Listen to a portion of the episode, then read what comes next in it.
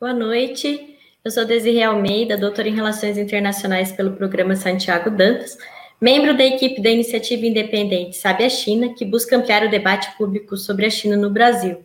Hoje eu tenho a honra de mediar o debate, pensar as relações Brasil-China para além da, da dicotomia ideologia-pragmatismo, do ciclo de reflexões do programa Renascença do Instituto Diplomacia para a Democracia.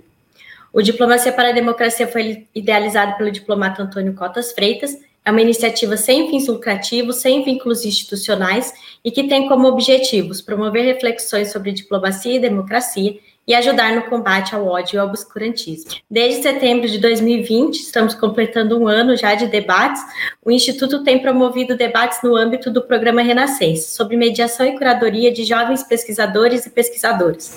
O Renascença é um projeto de construção coletiva de uma política externa pós-bolsonarista, que parte da constatação de graves danos causados pelo atual governo à reputação e interesses do Brasil. O programa Renascença busca resgatar valores fundamentais, como respeito a princípios constitucionais, as ideias de racionalidade, pragmatismo e ciência, e a valores humanistas de solidariedade, inclusão, participação, desenvolvimento e justiça socioambiental. Eu agradeço a todos e todas que estão nos acompanhando pelo YouTube e pelo Facebook, e lembro que é possível enviar perguntas e comentários para os nossos participantes. No debate de hoje, a gente conta com a presença da Valéria Lopes Ribeiro, da Daniele Ramos, do Felipe Young. Valéria é doutora em Economia Política Internacional pela Universidade Federal do Rio de Janeiro, professora adjunta do Centro de Engenharia, Modelagem e Ciências Sociais Aplicadas da Universidade Federal do ABC, professora permanente do Programa de Pós-Graduação em Economia Política Mundial e do mestrado em Relações Internacionais também da UFABC. Ela é professora do bacharelado em Relações Internacionais e do bacharelado em Ciências Econômicas na mesma instituição. Daniele Ramos é professora do Instituto de Relações Internacionais da Universidade de Brasília, possui graduação em Relações Internacionais pela UNB, mestrado em Ciência Política e Governo Comparativo pela Universidade de Paris 1, Sorbonne, na França, e doutorado em Relações Internacionais pela UNB. Ela foi bolsista visitante do Sigur Center for Asian Studies da George Washington University, com bolsa Fulbright Caps, para desenvolver estudos sobre a política externa da China para a América Latina. É coordenadora geral do Centro de Estudos Globais da UNB e membro do grupo de pesquisa Ásia, América Latina e Caribe da UNB. Philip Young é fundador do Urban, instituição dedicada à estruturação de projetos urbanos. É senior fellow do, do SEBRE e mestre em administração pública pela Harvard Kennedy School. Foi diplomata de carreira do Serviço Exterior Brasileiro entre 92 e 2002 tendo servido em missões do Brasil em Genebra, Pequim e Washington. Ele atuou e atua como membro de conselhos das instituições MIT Corporation Visiting Committee do Department of Urban Planning, da Arquitetura Futura, um dos principais foros de debate sobre arquitetura e urbanismo do Brasil, da Orquestra Sinfônica do Estado de São Paulo, OSESP, do Conselho da Cidade do Município de São Paulo, do Conselho da Cidade do Rio de Janeiro e da Harvard University Brazil Office Advisory Group. Os anos 2000 trouxeram mudanças no cenário internacional com a ascensão de alguns países em desenvolvimento, dentre eles o Brasil e a China. Essa ascensão ocorreu não apenas no âmbito econômico, refletido pelo crescimento do produto interno bruto, mas também político, de modo que tais países uniram-se em torno de objetivos comuns, o que fortaleceu a chamada cooperação Sul-Sul. Foi nesse contexto que algumas iniciativas, dentre elas o BRICS, o IBAS, a Unasul, o Mercosul, foram criadas ou fortalecidas, apoiadas pelo maior protagonismo internacional do Brasil. Com o governo Bolsonaro, a política externa brasileira assumiu um caráter de alinhamento automático aos Estados Unidos e a valores ocidentais, pautada por ideologias nacionalistas de luta ao comunismo abandonando-se a visão da cooperação sul-sul, do protagonismo e do pragmatismo. É nesse contexto que devem ser entendidas as críticas, chacotas e comentários xenófobos direcionados à China, sobretudo após as questões advindas das disputas tarifárias com os Estados Unidos e da pandemia do coronavírus. Essas, esses comentários foram desferidos pelo clã Bolsonaro, pelo ex-ministro Ernesto Araújo e pelas parcelas da população que apoiam essa visão estreita. O Brasil tem obtido superávit comercial em sua relação com a China que é a nossa principal parceira comercial desde 2011. Os principais produtos de exportação para o país concentram-se no setor primário, como soja, minérios, e as importações são relativas a bens industriais, principalmente tecnológicos. É, esses fatores parecem ter sido esquecidos pelo governo Bolsonaro, que compromete cada vez mais as relações com a China, ainda que o vice-presidente Hamilton Mourão apresente uma visão um pouco menos ideológica e mais pragmática em relação ao país. Outro fator esquecido pelo governo é a crescente importância da China na China no sistema internacional e os benefícios que o Brasil pode obter com a manutenção das relações econômicas e políticas com esse país. Boa noite, Valéria, Daniele e Filipe. Eu começo perguntando a vocês como pensar a política externa brasileira para a China, para além da dicotomia ideologia-pragmatismo. É, Valéria, se você puder tecer os seus comentários para a gente começar. Obrigada, Desirê. Primeiro, obrigada pelo convite, cumprimentar aqui né, os colegas que estão presentes. Bom, é, eu acho que essa é uma questão né, essencial, né, pensar a política brasileira para a China, né, para além dessas dicotomias que são tão propagadas, né, que estão sendo tão propagadas aí no governo é, atual, como você mesma disse. Bom, eu acho que a primeira questão fundamental para pensar a política externa brasileira para a China é o entendimento do peso né, da China na economia internacional, uh, um país né, que ascende aí nas últimas décadas que cresce a taxas extremamente elevadas é, e que então assume uma posição fundamental, né, como maior parceiro comercial, como grande investidor, como é, um ator aí fundamental. Então eu acho que a primeira questão é essa, né? É impossível ignorar a importância da China no contexto internacional. Então é impossível tratar a China, não é, como é, um ator menor ou, enfim, que não tenha importância, né? É, e aí eu acho que, para além disso, a questão fundamental, né, que, que de certa forma vem balizando os meus estudos com relação à projeção da China no mundo, é pensar também a política externa brasileira para a China a partir é, de um imperativo ligado ao nosso desenvolvimento, né? A nossa estratégia de desenvolvimento e a nossa soberania. Então, esse eu acho que é um ponto fundamental para que, de certa forma, a gente consiga realmente sair né, dessa ideia de olhar para a China, ora como uma ameaça, como um inimigo, ou como também né, um país que poderia trazer todos os benefícios para o Brasil. Então, acho que o mais importante é fugir né, dessa, dessa visão, digamos, um tanto maniqueísta. E para fugir dessa visão, eu acho que é fundamental justamente pensar a partir da periferia, a partir do Brasil, né? Em que as relações com a China podem contribuir para o nosso desenvolvimento, né? Como as relações com a China podem ser conduzidas a partir da ideia de que a nossa soberania também tem que ser pensada. Então, eu acho que isso, né, essa discussão, ela tem que se dar principalmente baseado numa investigação de como a China se projeta para o mundo, né? Qual que é o movimento, quais são os interesses da China ao se relacionar com países do terceiro mundo, como o Brasil, né? Qual que é o momento do processo de acumulação de capital na China? O que, que eles estão buscando? Né? Então, mais recentemente, eles vêm, não é, unindo o comércio exterior a uma expansão dos investimentos diretos, né, de empresas estatais em diversos setores, né. Então, é, de certa forma, a China ela vai atrás dos seus objetivos ligados a um processo de acumulação interno de capital, né? E de certa forma, esse processo, né, vem sendo muito marcado por um momento que a China vive de uma espécie de transição, né? Transição de um país é, exportador de manufaturas, não é? é? E para uma economia mais fundada na inovação, na tecnologia. Então, de certa forma, você vê o Estado e as empresas chinesas estabelecendo uma relação, né, muito ali, de, uma relação dialética e se expandindo para o mundo para atender os objetivos principalmente né, de avanço tecnológico. É claramente aliado também a um processo de acesso a recursos primários e naturais que são fundamentais. Então, nesse sentido, eu acho que o Brasil é, tem que fazer uma análise é, que seria a seguinte, né? É, em que medida, não é?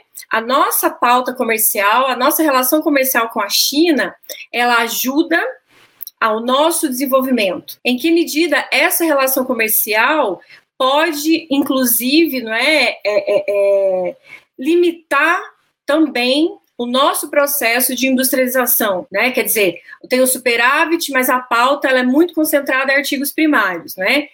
Ao mesmo tempo, não dá para ignorar a importância dos investimentos externos chineses.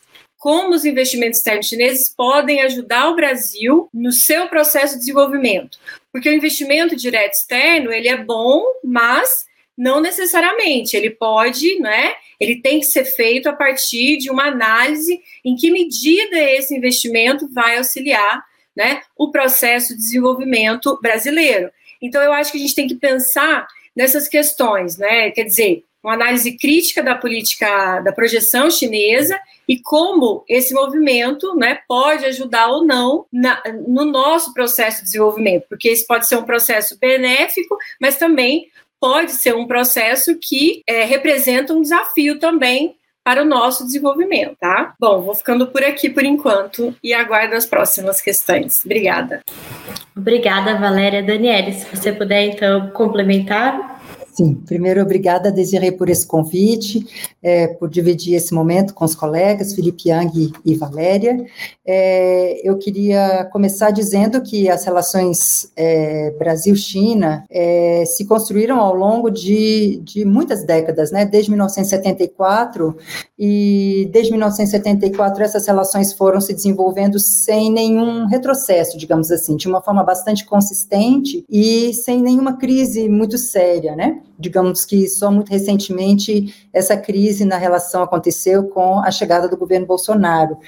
Digamos que essa é uma relação que assumiu uma, digamos, uma grandiosidade sem precedentes. Nunca uma relação cresceu tão rapidamente, de uma forma tão sólida, nos últimos 30, 40 anos. E isso em vários setores, né, mas principalmente, em primeiro lugar, né, por meio do comércio bilateral. Nos anos 90, essas relações comerciais eram muito pequenas, né, basicamente é um bilhão de corrente comercial, mas a partir dos anos 2000, principalmente com a subida da China, né, com a entrada da China na, na Organização Mundial do Comércio, com a decisão de, de entrar definitivamente na globalização. Então, a China é, aumenta a sua relação com o Brasil, é, coloca como meta alcançar a corrente comercial de 100 bilhões, alcança isso nos últimos anos, já passamos dos 100 bilhões, e o Brasil sempre com muitos superávites, né, como a Desirê bem falou na introdução. Então, primeiro, a primeira grande conquista dessas relações foram é, relações econômico-comerciais, mas principalmente comerciais bastante sólidas, bastante seguras, mas obviamente com uma pauta comercial aquém do, do desejado pelo Brasil, o Brasil quer uma pauta muito mais diversificada, exportar mais produtos manufaturados,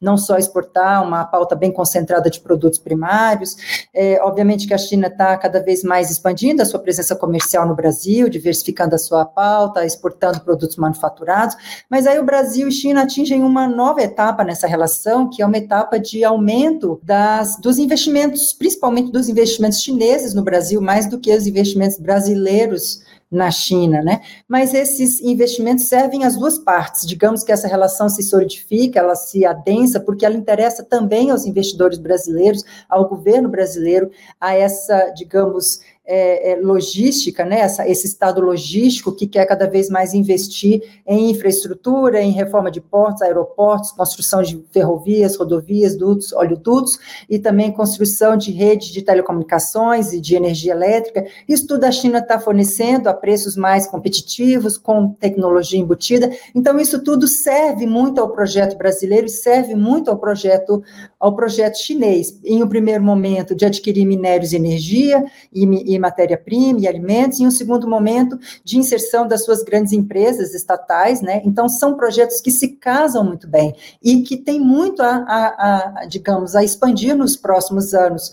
Eu acredito que o, o, atual governo é um ponto fora da curva, digamos assim, e que, é, e que essas relações, é, em grande medida, digamos assim, né, a sociedade brasileira é muito plural, a sociedade é muito diversificada e o governo é uma parte da sociedade, não toda a sociedade, e os números mostram, os dados mostram que o que mais atingiu a relação bilateral não foi necessariamente é, esses ataques diretos do governo é, com relação à China, mas muito mais as dificuldades de adaptação à pandemia e as dificuldades de manter o crescimento da economia brasileira. Então, como diz a professora Valéria, né, então pensamos no Brasil e nas suas dificuldades, nos seus gargalos, né, como que é, a própria economia brasileira, a sociedade brasileira pode melhor, é, pode se organizar de uma forma mais adequada, digamos assim, para melhor aproveitar das oportunidades, não só que a China oferece, mas que outros parceiros estratégicos é, oferecem ao Brasil. Então, eu acredito que a política externa brasileira sempre se pautou por princípios muito caros, né, de autodeterminação, do desenvolvimentismo, da diversificação da parceria. Não acredito que privilegiar Estados Unidos ou China, ou dualizar, digamos assim, né, colocar Estados Unidos e China em, em, em perspectiva binária, isso, isso não convém, nunca, nunca foi do interesse do Brasil, enquanto é, é um, um parceiro em desenvolvimento que precisa aproveitar das oportunidades internacionais. Então, eu acredito que essa, essa parceria, para ir além da, da dicotomia ideologia-pragmatismo, deve se voltar para o chamado para o chamado pragmatismo é, é, ecumênico e, e, e, cada vez mais é, inclusivo e responsável, no sentido de não deixar que as ideologias é, é, contaminem a sua política externa e não deixar que, é, digamos, parcerias únicas, enfim, impeçam o Brasil de aproveitar das oportunidades presentes no sistema internacional. Então, eu acredito que os vários índices que, que a gente vem observando observando, né, de investimentos crescentes, de comércio crescente, de, de uma tentativa de entendimento crescente entre as várias partes, mostram que essa relação ela, ela vai além e ela não é bloqueada é, é, pelas dificuldades políticas, né, é, que o governo vem apresentando para essa relação se expandir cada vez mais. Então, é, é, os dados mostram isso, as várias reportagens mostram isso, as várias entrevistas dadas pelos colegas mostram isso, né, que nos próximos anos há uma grande possibilidade da China investir na área de telecomunicações no Brasil, de investir na área de portos, aeroportos, é, de investir cada vez mais na área de infraestrutura e de expandir cada vez mais a sua presença na área dos, dos manufaturados também, e cabe ao Brasil também explorar suas oportunidades dentro do mercado chinês, e para isso precisará cada vez mais desenvolver também as suas tecnologias, as suas capacidades e a sua é, é, também é, é a sua capacidade de barganha, né, de negociação com seus parceiros. Muito obrigada, Daniele. Felipe, se você puder, então, responder a questão, por favor. Obrigado.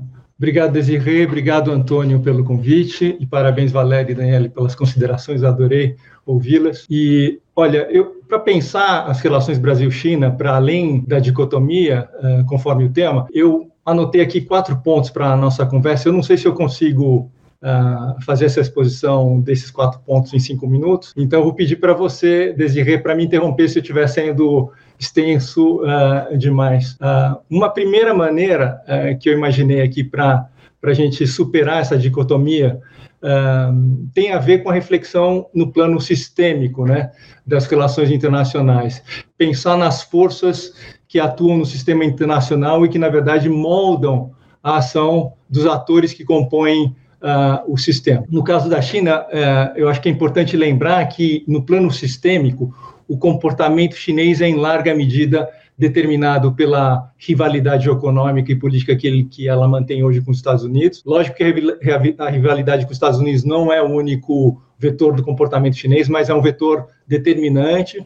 Há outros Uh, outros vetores importantes, como as questões regionais para a China, enfim, em relação com a Rússia, com a Índia, etc. E há outros determinantes temáticos, como a questão ambiental. E, e no caso do Brasil, o que vale pensar é que o sistema internacional hoje é, em larga medida, definido pela confrontação China-Estados Unidos, e que, nesse sentido, o sucesso uh, da nossa inserção internacional e o sucesso da nossa política externa vai ser também, em larga medida, determinado pela maneira com que a gente lida e navega Uh, nesse contexto dessa rivalidade sino-americana. E talvez a dimensão mais importante dessa reflexão no plano sistêmico tem a ver com o fato de que as transições uh, da ordem mundial trazem riscos né, para todos os atores do, do, sistema internacional, mas abrem também oportunidades, sobretudo para potências médias uh, como o Brasil. Como exemplo, talvez a gente possa lembrar que foi na passagem do século XIX para o século XX que o Brasil eleva o seu perfil como ator de algum relevo no cenário, no cenário internacional. Uh, durante a mudança do centro de gravidade uh, do sistema internacional e do eixo da política externa brasileira da Europa para os Estados Unidos. E vale lembrar também, num segundo exemplo, temporalmente aqui mais próximo da, da gente, que a trajetória de reformas da China ela é construída a partir da confrontação leste-oeste entre a, a, os Estados Unidos e a União Soviética. Trajetória essa que é ensejada pela aproximação é, sino-americana dos anos 70, e é esse um exemplo que eu considero dos mais importantes, dado que é a aproximação entre os Estados Unidos e a China, que enseja a abertura da China para os investimentos americanos uh, e do Ocidente em geral na China. E é, afinal, enfim, de novo, a aproximação sino-americana que permite o ingresso da China na terceira revolução industrial. Ou seja, a China se vale da confrontação leste-oeste para construir o seu caminho de desenvolvimento, e é esse um exemplo uh, claro de como as relações externas elas podem desempenhar um papel central para os caminhos de, de, de desenvolvimento eh, de um país. Talvez, talvez então, para nós, a questão central que se coloca no contexto do painel de hoje é a seguinte: de que forma a confrontação China-Estados Unidos abre algum tipo de oportunidade por uma inserção internacional mais dinâmica, uma inserção que nos impulsione a uma trajetória mais radical de desenvolvimento econômico e social, que nos impulsione, enfim, uh, para o paradigma da quarta revolução uh, industrial. Essa aqui é a minha primeira proposição uh, para a nossa conversa, o deslocamento do eixo de poder, sim, de fato abre oportunidades para renovação política externa e essa renovação necessária precisa ser articulada com cuidado e com urgência. E tem muito a ver com o salto qualitativo que o Brasil precisa dar no âmbito da infraestrutura, da nova economia. Eu acho que a Daniela uh, uh, mencionou isso, né, o desejo do modelo de, de, de, desenvolvimento que a gente quer abraçar, uh, e eu acho o, o salto qualitativo que o Brasil quer dar, que pode se apoiar na política externa, tem muito a ver com essa escolha que a gente tem que fazer para nós mesmos. E, enfim, e isso tudo, no meu entendimento, tem muito a ver com a entrada do Brasil na realidade da quarta revolução industrial, que é o nosso imperativo, conforme a, Valéria também mencionou. Não sei se eu tenho tempo, eu, eu poderia passar para a minha segunda anotação. A, a minha segunda anotação para o tema de hoje tem muito a ver com um dado muito evidente e que parece ser muito negligenciado por muita gente, uh, sobretudo uh, pela opinião pública em geral. O Brasil hoje, é o fato que o Brasil hoje é muito mais importante para a China do que é para os Estados Unidos ou para a Europa. Eu gosto de brincar dizendo o seguinte: se por acaso o Brasil sumisse do mapa, né, é, por algum cataclisma, é, os Estados Unidos pouco se ressentiriam da nossa ausência. A Europa também, mas a China sim sentiria muita falta nossa em função da dependência da, no plano da segurança alimentar que a China tem de nós. Isso é um dado bastante negligenciado. Na matriz de interesses da China, o Brasil tem um peso, ostenta um, um peso relativo enorme uh, em função dessa questão da segurança alimentar. E a gente não fazer uso desse recurso de poder junto aos chineses e levar adiante uma política que coloque todas as fichas numa interação com Washington é um equívoco absoluto, como a Daniele mencionou e acho que a Valéria também, não é? Como potência média importante, o Brasil precisa navegar com inteligência e com pragmatismo nessa interação com os núcleos centrais de poder geoeconômico e político do mundo, e eu acho que esse jogo de interação e de forças que o Brasil é, representa para para esses polos de, de, poder geoeconômico no mundo fazem toda a diferença. Uh, a gente sabe, né, e acho que essa é a principal crítica da curadoria do evento, uh, não, não, não foi isso que aconteceu com a política externa do Brasil até, até março, né, sobretudo até, até a recente gestão do, do, do, do chanceler que se despediu, Uh, felizmente, da, do comando da diplomacia. Uh, o, o, chanceler Carlos França vem fazendo um trabalho muito bom, mas é um trabalho que eu diria de damage control. Né? Uh, e, e, na verdade, eu diria que esse é o limite do que a diplomacia num governo Bolsonaro pode atingir não dá para ir além do damage control. E acho que esse damage control está sendo feito de forma muito competente pela, pela atual gestão uh, do, do, chanceler Carlos França. Uh, a nova, a renovação, só para finalizar esse, segundo comentário, essa renovação necessária da política externa necessariamente tem que vir com um novo governo. Acho que o, o, teto da renovação possível ele está dado uh, por esse limite de uma de uma possível de um, um, possível de controle de danos do que já foi feito até hoje. bom, meu terceiro comentário tem a ver talvez com a lição histórica que vale sempre a gente carregar, que é a lembrança de que não existe política externa bem sucedida se ela não, se ela não for fortemente atrelada à realidade interna. Ou seja, a política externa pode ser até genial, mas se ela não for lastreada na realidade interna, nas vocações e anseios internos, ela certamente não vai ter a materialidade desejada. E esse é um grande déficit que o Brasil precisa preencher na, no processo de formulação da, de política externa, para que ela esteja de fato muito antenada com os interesses do corpo social, com os interesses do setor produtivo, e isso demanda um, um grande uh, esforço interno. Em geral, as pessoas associam o trabalho diplomático unicamente a um trabalho internacional, uh, associado às missões e às missões fora do Brasil, mas o grande trabalho diplomático que falta no Brasil tem a ver uh, com a frente que envolve também o trabalho dentro do país, de, junto à sociedade e, e, junto aos setores produtivos. Eu, eu não sei se eu estou indo demais no tempo, eu vou completar, talvez o Desirê está tá me deixando livre e solto aqui, eu vou completar aqui com a minha quarta observação, que tem a ver com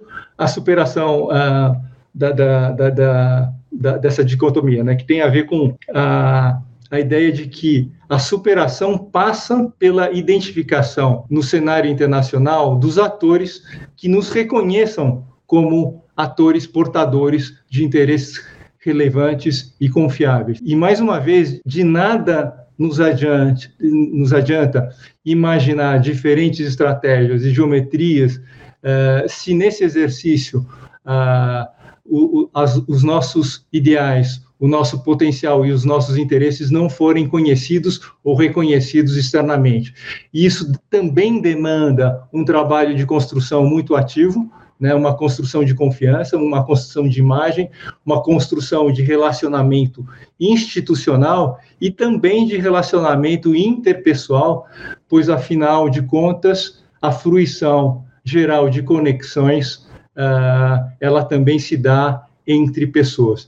Nesse domínio, eu acho que há muito o que fazer. Eu diria que o Brasil ainda é um país profundamente desconhecido do mundo, a não ser pelas trivialidades e estereótipos pelos quais a gente é vulgarmente é, conhecido. Bom, acho que eu vou encerrando aqui por aqui, né? A gente deixa uh, para conversar sobre outros temas mais adiante, mas eu acho que certamente a superação do binômio do tema de hoje, ela envolve, em primeiro lugar, uh, um entendimento das forças que estão em jogo no, no nível sistêmico e uma articulação e integração dos interesses internos pulverizados em torno de um vetor de negociação com o mundo. É, obrigado mais uma vez. Obrigada, Felipe. É, um comentário aqui muito interessante que chegou por meio do, do Tapera é, o consenso entre vocês três, né? Se a política externa não estiver ancorada num projeto interno coerente, não tem como funcionar bem. É, o, a questão é qual projeto interno e como sustentá-lo politicamente. Uh, eu passo para a próxima pergunta, então. Uh, quais vantagens, né, vocês mencionaram já algumas, mas quais vantagens o Brasil vem obtendo e pode obter com as relações amistosas com a China, né? Então, vocês já mencionaram algumas questões econômicas, é, e o que mais a gente pode ter de vantagem nessa relação. Valéria, se você puder começar, por favor. Bom, é, eu acho que, enfim, né, quando a gente fala em vantagens, né, acho que a gente tem que pensar é, exatamente no que a gente está discutindo, né, em que medida essas relações beneficiam e podem beneficiar um projeto de desenvolvimento nacional, né, brasileiro. Então, acho que é, esse aqui é o ponto fundamental, né, como eu comentei antes. Então, quer dizer, pensando nessa questão do desenvolvimento e a partir até de uma análise mais ampla do capitalismo internacional, é, nos últimos anos a gente observou um processo de né, internacionalização produtiva, países como a própria China vão conseguir se inserir e promover processos de industrialização, mas em geral né, há uma certa dificuldade né, no sentido de países da periferia, né, como africanos, América Latina, avançar é, em projetos, por exemplo, de industrialização. Então, eu acho que, por exemplo, uma relação comercial é, que segue pautada né, pela, pela exportação de produtos primários, né, então quando a gente vê a pauta brasileira para a China, né, ela é muito centrada né, na soja, no minério, é, né, nos óleos, e em que medida isso é funcional para um projeto de desenvolvimento nacional. Então, é claro que não se pode abrir mão né, de um saldo positivo na balança comercial, de um quadro macroeconômico favorável, né, isso é fundamental, mas quando a gente fala de uma estratégia né, de desenvolvimento, de industrialização, é, nacional, acho que a gente tem que pensar em que medida né, é, é fundamental articular essa situação comercial com políticas industriais, não é? Então, acho que isso é muito importante. Então, o comércio pode ser uma vantagem, comércio com a China, mas também pode ser uma espécie de é, como, é, uma espécie de, né, uma situação confortável para uma parcela da sociedade brasileira, né, o agronegócio. Então, a gente está vendo a situação agora, né, cambial, muito complicada.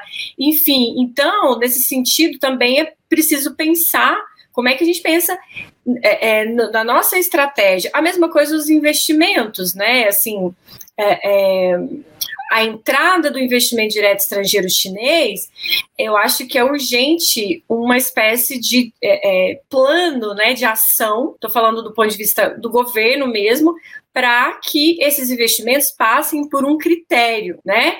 Vamos aceitar o investimento, mas e a contrapartida? A contrapartida pode ser a incorporação tecnológica, como a própria China fez quando promoveu as zonas econômicas especiais nos anos 80. E nós não estamos fazendo isso, né? As empresas chinesas estão entrando, estão entrando em setores de energia, principalmente, mas já vem entrando em setores diversificados, né? É, automóveis, a própria questão do agronegócio, né? Empresas de, é, de, sementes, a própria tecnologia, e, uhum. e disputando o mercado nacional, né? Avançando sobre o mercado consumidor brasileiro, mas enquanto isso nós não temos, de certa forma, uma é, resposta política né, para pensar o quanto esses investimentos podem ser funcionais para nossa estratégia de desenvolvimento e o quanto eles podem ser é, maléficos, né, é, como, enfim, também para outros países da América Latina, né, países que têm disponibilidade de recursos naturais, né, como Argentina, Peru, vem recebendo investimentos diretos chineses na comp via compra de empresas, né, de extração mineral e que é, de certa forma, reforçam o caráter primário dessas economias. Então, eu acho que, assim, tudo isso passa por uma discussão sobre projeto nacional. Olhar a China com, como um parceiro fundamental, estratégico, mas com o foco de que a China, assim como outros países, tem um projeto, tem um movimento de acumulação de capital interno.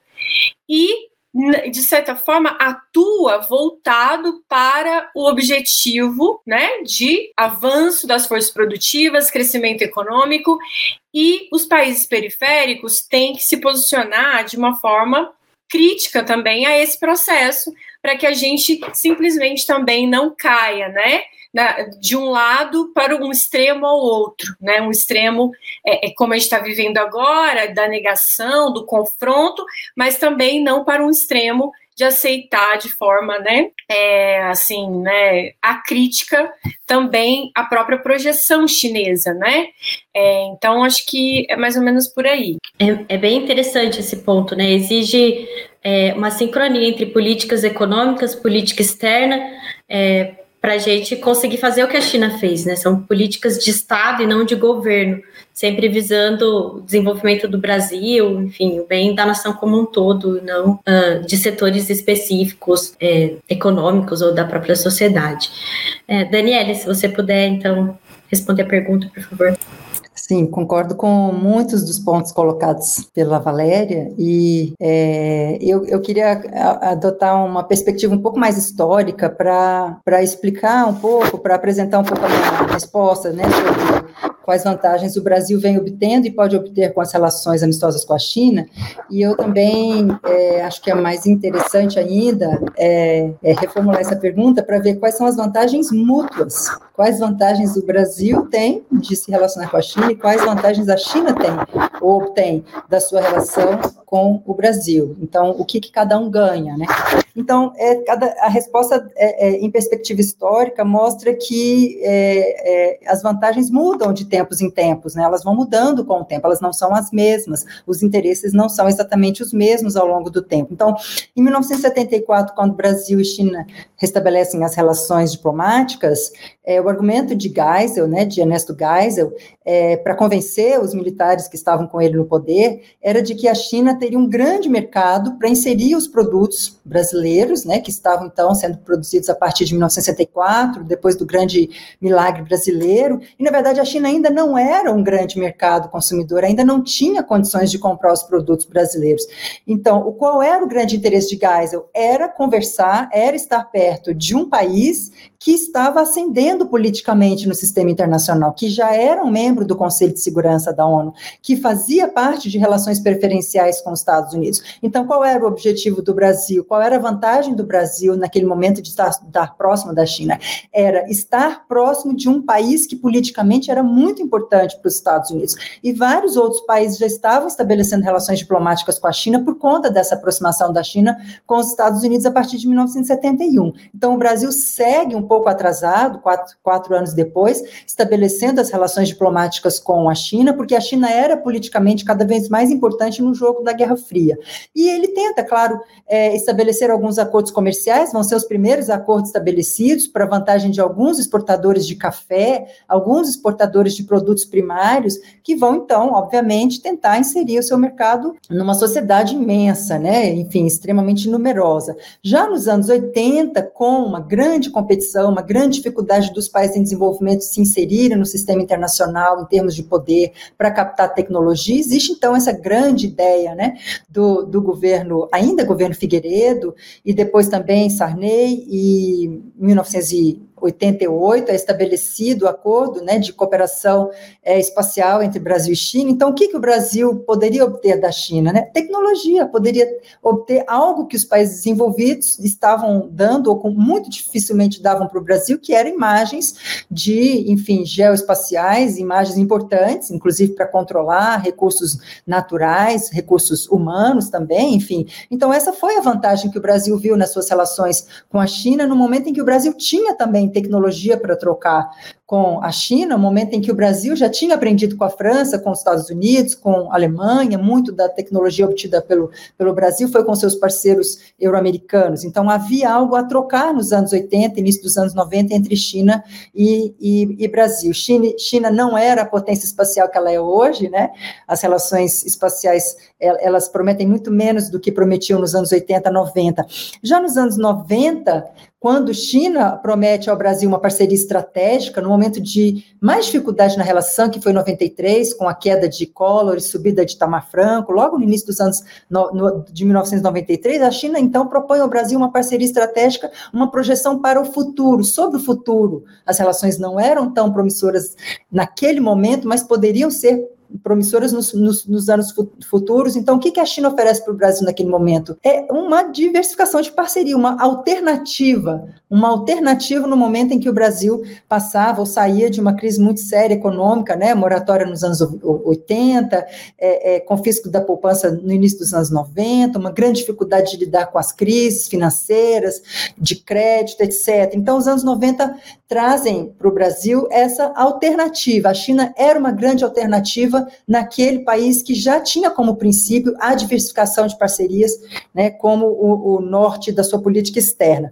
E o que, que vai acontecer nos anos 2000? Além das mercadorias que a gente chamava de 1,99, né, as mercadorias baratas e numerosas que a China ofereceu para o mundo inteiro, né, a chamada economia de Walmart, né, é, é que sustenta uma classe média comprando produtos extremamente baratos, a China fez isso durante muitos anos, mas o que ela vai oferecer nos anos 2000 é crédito. A China vai oferecer crédito para o Brasil, 10 bilhões investidos de uma vez só a partir de 2000. As promessas começam a ser feitas a partir de 2004, mas a partir de 2010 essas promessas se concretizam na áreas estratégicas para o Brasil, na área do petróleo, na área de energia elétrica e depois, anos depois, na área de infraestrutura. Então a China dá muito para o Brasil. E, obviamente que os grandes investidores são os europeus e os americanos, a quantidade acumulada é dos europeus, mas paulatinamente a China se mostra como uma alternativa não apenas econômico, não apenas comercial, mas também uma, uma alternativa de investimentos e de financiamentos. Os bancos chineses vêm para o Brasil para financiar as empresas chinesas que vão fazer negócio no Brasil, ou, ou também para ajudar as empresas brasileiras a comercializarem com as empresas chinesas. Então, essa, essa alternativa financeira vai aparecendo, né? E mais, né? Com os anos 2010, a China vai oferecer não só crédito, mas tecnologia. A, a China vai oferecer tecnologia para transportar rapidamente a energia elétrica de Belo Monte até o sudeste do Brasil. Vai oferecer tecnologia na área do 5G. E aí eu vou é, encaminhando para a finalização da minha resposta, que talvez o que o Brasil, pensando nessas respostas comuns que a gente está dando, né? Talvez o 5G seja a resposta mais plena que o Brasil possa dar para o sistema internacional, porque, de acordo com as análises que já estão sendo feitas, talvez o modelo brasileiro na área de telecomunicações, na área de telefonia, seja um modelo híbrido, um modelo híbrido que venha é, conciliar é, ofertas chinesas com ofertas americanas, com ofertas europeias, com ofertas de um mercado extremamente diversificado. Então, a, o, a resposta inteligente que o Brasil poderia dar né, seria demandar do sistema internacional, do mercado internacional, diversas oportunidades para o Brasil aproveitar do que tem de melhor desse sistema, não alinhando-se automaticamente a quem quer que seja, a qualquer produto que venha aparecer no mercado brasileiro. Enquanto isso, né, eu acho que enquanto a China puder tratar o Brasil como uma potência média ou uma potência emergente, mas o Brasil vai querer ficar próximo da China. Então, é, se a China é, é, tratar o Brasil como, uma, como um, um, país meramente exportador de matérias-primas, mais o Brasil vai buscar outros países alternativos para negociar, para investir, para fazer suas relações. E há vários países que estão fazendo isso, participando dos leilões, oferecendo crédito, é, é, é concorrendo com a China, sejam eles europeus ou asiáticos, a Coreia, o Japão, ou americanos. Então, eu acho que é, uma China inteligente seria aquela que saberia explorar o que tem de melhor no Brasil, né? Aproveitando das vantagens comparativas que o Brasil tem. E é por isso que também a China vem para o Brasil, né? Pensando na outra parte. A China vem no Brasil, para o Brasil, porque o Brasil é um país pivô é, mais de 40% dos investimentos que a China faz na América Latina são feitos no Brasil. Mais da metade do comércio que a China faz na América Latina é feita no Brasil. Então, o Brasil é um país pivô a partir do qual a China investe na América Latina, a partir do qual a China faz as suas, os seus investimentos e traz e, e tira muitas vantagens desse mercado. Então, o Brasil sendo tratado como uma potência média, uma potência média que tem várias, vários elementos a oferecer para a China, eu acredito que essa relação só tende a crescer nos próximos anos, né? Só tende a, a, a, a se expandir, apesar das intempéries políticas. Obrigada. Obrigada, Daniele. Antes de eu passar a palavra para o Felipe, eu gostaria de lembrar aqueles que estão nos assistindo que é possível mandar perguntas para as convidadas e para o convidado pelo chat no YouTube, no Facebook. É, Felipe, então, se você puder continuar o debate, por favor. É, obrigado. eu estou lembrando, né, Desirê, que veio uma pergunta também da, do Tapera Taperá, e se eu acho que vou tentar fundir as duas perguntas numa só nessa minha fala. Se você, você me corrige se eu estiver errado, eu acho que a pergunta tinha a ver é, com o plano interno que deveria nos integrar em torno de uma política externa, não é isso? Mais ou menos isso? Isso, é, é qual, qual projeto interno é, como sustentar politicamente? Sustentar, é. Olha, eu pensando nessa, nessa pergunta, eu diria que é, se houvesse um, um, projeto interno, esse projeto interno é, deveria ser uma reflexão, uma ação muito concreta em torno no, do nosso ingresso, do ingresso do Brasil no ambiente da quarta revolução industrial. É, se isso fosse possível, isso não é um objetivo fácil se você observar a história dos países que conseguiram fazer essa, essa, essa migração no âmbito da terceira revolução industrial, se você pensar uh, na Coreia, por exemplo, se você pensar no Japão e mesmo na China, o ingresso desses países na terceira revolução industrial foi um projeto muito induzido de cima para baixo, né? Uh, no caso do Brasil, eu acho que tem um componente de indução muito forte que a gente deveria ter do ponto de vista de governo, a indução, a congregação de forças em torno desse esforço que significa construir uma nova infraestrutura, uma nova infraestrutura para a nova economia, mas eu acho que esse deveria ser um fator de sustentação para a formulação de uma nova uh, política uh, externa. Da mesma maneira como a China fez, no exemplo que eu citei na, na, na primeira conversa, uh, a China de fato construiu o seu ingresso na terceira revolução industrial. Né? Eu acho que isso deveria ser um plano que nos unificasse, que nos integrasse em torno de uma política externa. Uh, eu acho que com relação às vantagens, é... ah, desculpe, e só completando é, esse meu raciocínio, eu diria, eu queria deixar bastante claro que eu não tenho uma inclinação uh, uh, pró-chinesa ou pró-americana em torno da construção dessa política externa. Né? Acho que é necessário a gente observar com muita lucidez, com muita, com muita cautela, uh, as, as vantagens e as oportunidades que sejam plausíveis, né? enfim, é, para a gente decidir a inclinação que a gente vai tomar, é, se ela é múltipla, se ela é, pende para um lado ou mais para o outro, mas é, de fato eu acho que ah, esse cálculo é um cálculo que precisa ser feito. Né? Não, não, quero sinalizar na resposta em num seminário que, em que a gente debate a China, que é eu, eu tenho alguma inclinação anterior em relação a um polo ou ao outro. Né? É, eu acho que a, resposta em relação às vantagens, os benefícios que a gente ofere em relação no, no relacionamento com a China foi muito bem abordado pela pela Valéria e pela Daniele.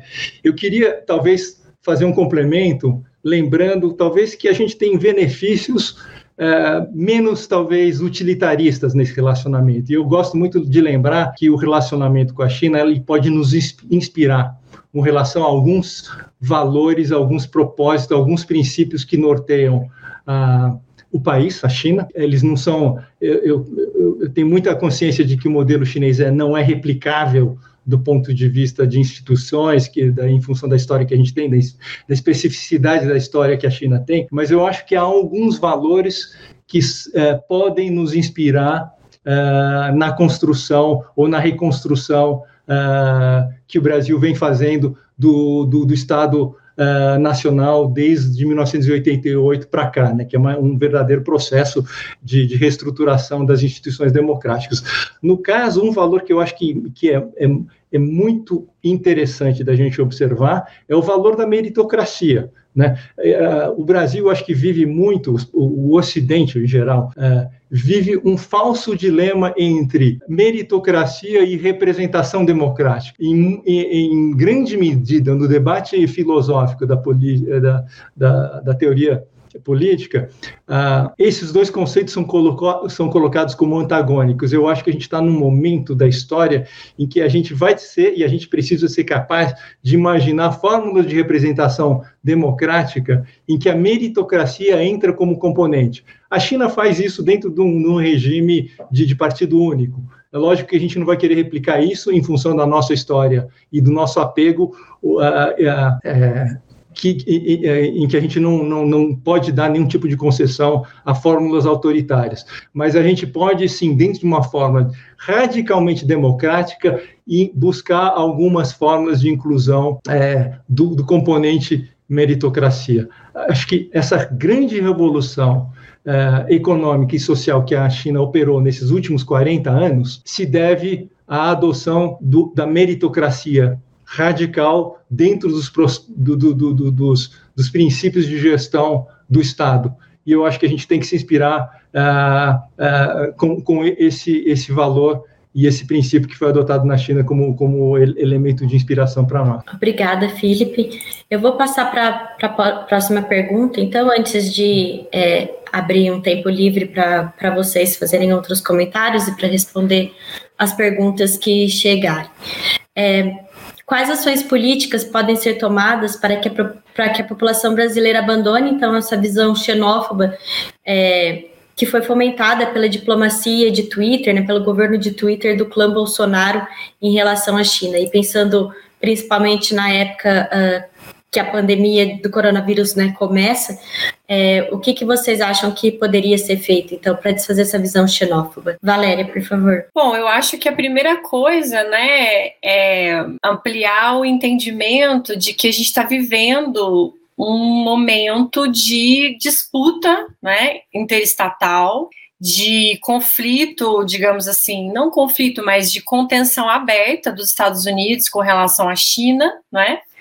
É, então, é, existe né, no ambiente internacional uma guerra de informação. Né?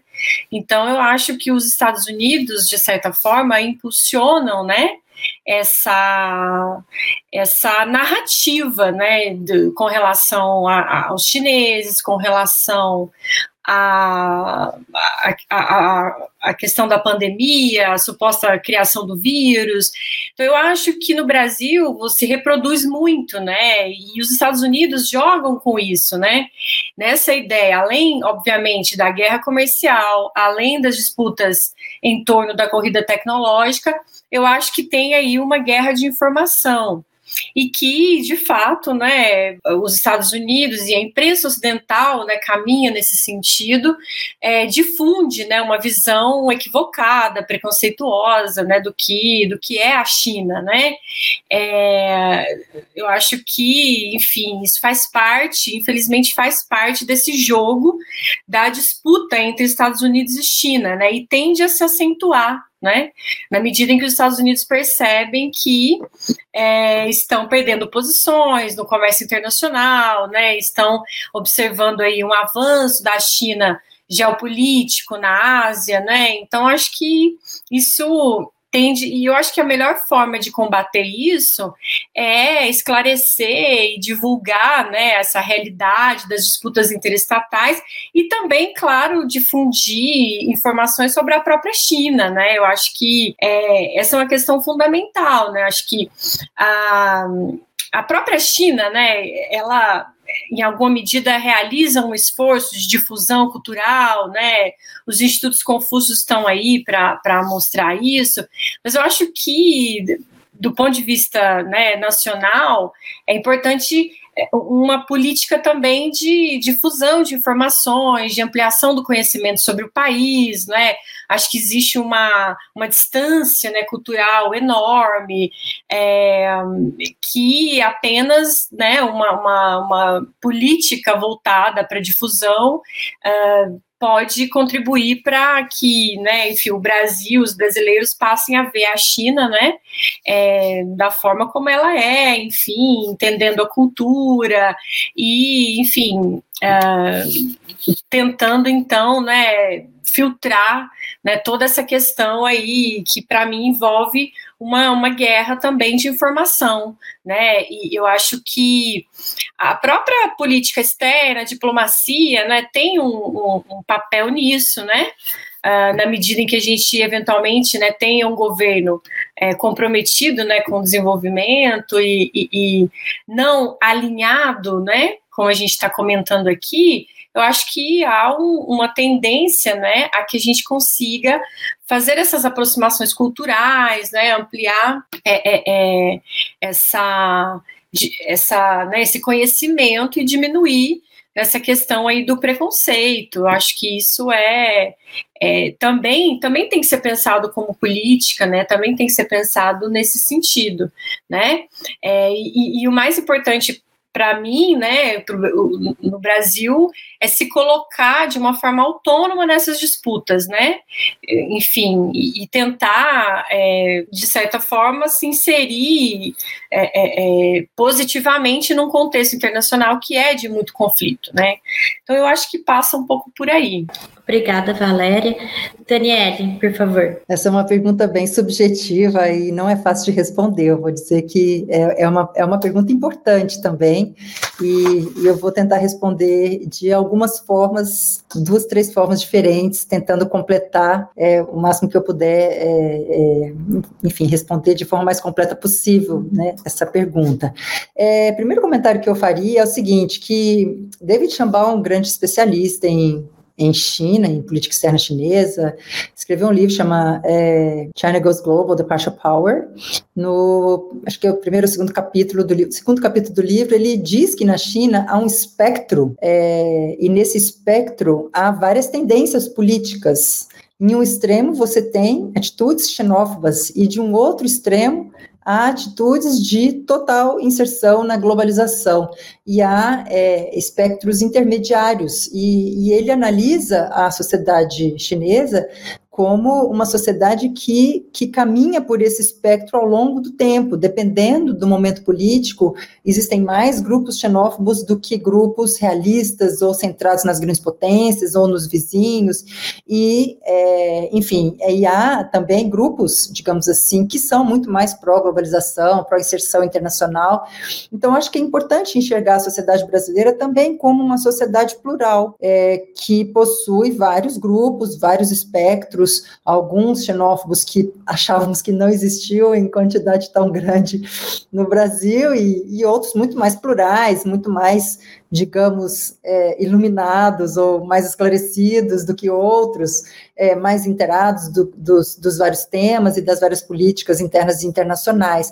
Então, eu acho que, que a xenofobia, é, ela, é, os vários racismos, inclusive o racismo amarelo, né, é, deve ser primeiro considerado um crime, né, o racismo é um crime, a gente não deve discriminar, a primeira coisa, né, então acho que tem que valer os princípios, as regras, as leis brasileiras, acima de qualquer coisa, né, o respeito ao outro, né, como eu falei no início, a política externa ecumênica é aquela que inclui todos os países, todos os, todas as visões, né? Obviamente que há recortes, há limites para esse ecumenismo, né? Então entra o princípio responsável, é preciso que o Brasil atente para os seus interesses, os interesses nacionais vão dar limite a esse ecumenismo, né? Há recursos escassos em um país em desenvolvimento e há interesses nacionais que devem moldar esses, esses recortes, né? Então as parcerias estratégicas são um elemento para moldar, limitar esse ecumenismo brasileiro, mas a princípio o Brasil deve se relacionar com todos os países do sistema internacional.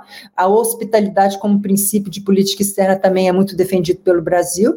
Então acho que o xenofobismo só é a xenofobia só é combatida por meio da publicidade, da transparência, do diálogo, do, de, de, de debates como esse que a gente está tendo hoje, da, das, das várias publicações, da, do investimento na ciência, do investimento, é, enfim, é, nas interações internacionais, no, enfim, na participação. Obviamente que a China usa muitos recursos de soft power para tentar diminuir esse xenofobismo, né? Quais são os elementos de soft power dos mais potentes, dos mais eficientes que ela usa, né? É, por exemplo, fornecer bolsas de estudo, né? A coisa mais interessante do que você ir para a China para conhecer a realidade chinesa, para o bem e para o mal, né? Então, quando se vai para a China para fazer um mestrado, um doutorado, para fazer uma, uma parte da sua graduação, você tem a oportunidade de conhecer localmente, né, no dia a dia, o que é essa sociedade, né?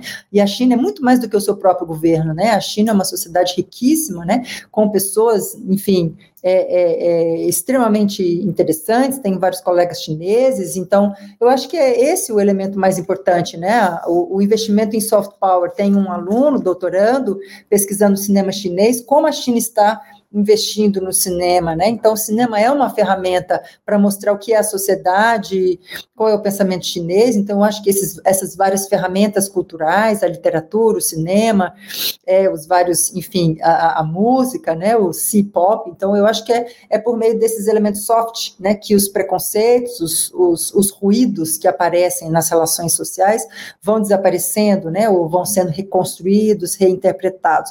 Então, eu acho que é isso, né? No, no, no ambiente. Então, eu também poderia usar a ferramenta que, que Philip Young utilizou, né? Os três níveis de análise, né? No sistema, no nível do indivíduo, eu acho que é, a promoção cultural, a promoção dos intercâmbios são muito ricos para acabar com esses xenofobismos, né? No plano bilateral dos regimes, eu acho que é a diplomacia cultural, é a diplomacia, as interações, a participação de fóruns comuns, a, a, a, o, enfim, os fóruns do BRICS, seja os fóruns Focalau, que todos eles servem para acabar com esses ruídos nas relações de governo a governo. E no plano do sistema, como, como Valéria falou, como o Felipe falou, é, é óbvio que seremos contaminados pelos ruídos das relações China e Estados Unidos, que estão em competição direta. Não, não, e essa competição não é histórica, digamos assim, né? Óbvio que tivemos a Guerra da Coreia, um, um embate direto entre China e Estados Unidos, mas nos últimos anos, até antes do governo Trump, as relações eram de de maior aproximação, de maior interdependência. Então, chega o governo Trump e agora o governo Biden segue, de uma certa forma, essa ideia de que não há mais como conciliar as relações entre China e Estados Unidos, eles estão em competição direta nos próximos anos, esse é um dado das relações internacionais. Então, obviamente que o Brasil, enfim, na sua política externa, deve mais é tirar proveito dessa situação, né? Tentando tirar o que há de melhor das relações com os diversos países do sistema internacional, seja Japão, seja China, Coreia, Índia, ou países africanos, latino-americanos, europeus ou norte-americanos.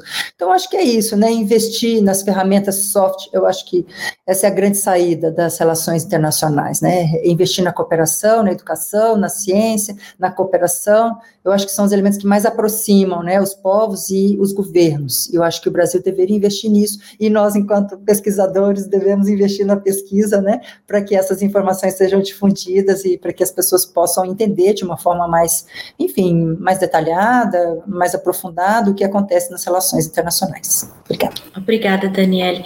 Felipe, por favor. É, eu vou muito na linha do que a Daniele falou. Eu acho que a gente tem que é, jogar mais pesado uh, nas ferramentas de soft power, sobretudo no domínio da, educação. Eu gosto de lembrar de, alguma, de algumas estatísticas nesse domínio, né? É, que eu não vou saber reproduzir aqui com perfeição, mas eu, eu sei que o número de estudantes que a gente envia para a China anualmente não passa de algumas poucas dezenas, enquanto o número de estudantes que a gente manda para os Estados Unidos passam de alguns vários milhares. Né? A gente tem um, um volume brutal de gente indo para os Estados Unidos e para outros países do Ocidente, enquanto para a China é, esse volume é muito pequeno. E, se a gente pensar que o, o centro de gravidade é, geoeconômico do mundo está se deslocando para a Ásia, isso é um defeito grave do sistema de incentivos que a gente cria uh, nas ferramentas que a gente dispõe uh, de pesquisa, de investigação, de educação, de bolsas, etc, etc, etc. E, e eu queria uh, também só talvez completar com a reflexão de que o sentimento anti-chinês, ele talvez ele seja apenas um epifenômeno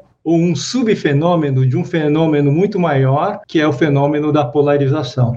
Né? A, a, sociologia política ela vem estudando esse fenômeno, né? o, o, o fenômeno da emergência uh, do extremismo de direita, e um dos fatores que ela aponta como indutor da polarização é a habilidade da extrema-direita em inventar controvérsias onde não há. Né? Então, uh, o exemplo que é clássico é Duda, uh, o presidente Duda foi eleito na Polônia a partir de uma agenda voltada ao combate da imigração muçulmana na Polônia. Qual que é a imigração muçulmana na Polônia irrisória, mas ele criou esse medo, ele criou esse fantasma, e a partir desse, desse dado que era inexistente no debate público, ele vai lá e se elege. Né? Os exemplos são inúmeros. Aqui no Brasil a gente tem um, um sem números. Basta lembrar que a gente, tem um, a gente tem um sistema de contagem de votos que é incontroverso e que, de repente, a questão. Ah, da, da, verificação dos votos se torna uma questão de vida ou morte e, e coloca uh, nós todos em, é, em fogo cruzado. Né? Então, a, a, a extrema-direita é muito hábil em criar é, é, esses, esses antagonismos. Uh, eu tenho, enfim, vocês podem perceber pelo meu rosto, eu tenho uh, origem chinesa, eu nunca, no, na, na, em toda a minha infância, me senti objeto de algum tipo de preconceito, uh, ou de, de tenha, que eu tenha sido objeto de algum bullying ou de alguma, algum gracejo, jamais. Mas recentemente essas coisas surgem, né? elas pipocam aqui e acolá. Uh, isso em função de uma, nitidamente em função de uma manipulação de agenda, em função de uma manipulação de fluxos de informação. Então, uh, o combate ao sentimento uh, ao sentimento anti-chinês, eu diria, que passa por tudo isso que, que a Daniele falou, um esforço muito forte uh, das ferramentas de de soft power, mas, sobretudo, um fortalecimento do combate uh, de informações falsas. Né? Eu acho que o fake news ele é, é um grande é, problema hoje da polarização e, e, e o sentimento anti-chinês no, nos Estados Unidos, no mundo, hoje, ele é um subproduto desse grande esforço de polarização que é empreendido pela extrema-direita. É, o Antônio lembrou aqui, né? No Brasil é, é a luta contra o comunismo. É, eu vou, vou abrir aqui um espaço para vocês é, complementarem as falas é, de vocês ou um dos outros, ou se quiserem uh, fazer perguntas uns aos outros. Valéria, então, por favor. Bom, é, queria cumprimentar, foi ótimo a fala de vocês, gostei bastante. É, não, eu, eu anotei aqui algumas questões durante a fala, né, que eu acho que é, me parecem interessantes, assim, acho que quando o Felipe fala, por exemplo, dessa da questão né, sistêmica, né, da rivalidade entre Estados Unidos e China, é, como é que o Brasil poderia se beneficiar né, dessa, de alguma forma, é, desse, desse momento, né, como é que ele veria essa possibilidade né, de é, uma inserção mais interessante do Brasil, né? Eu acho que é, seria uma questão que eu colocaria para ele aí. Felipe?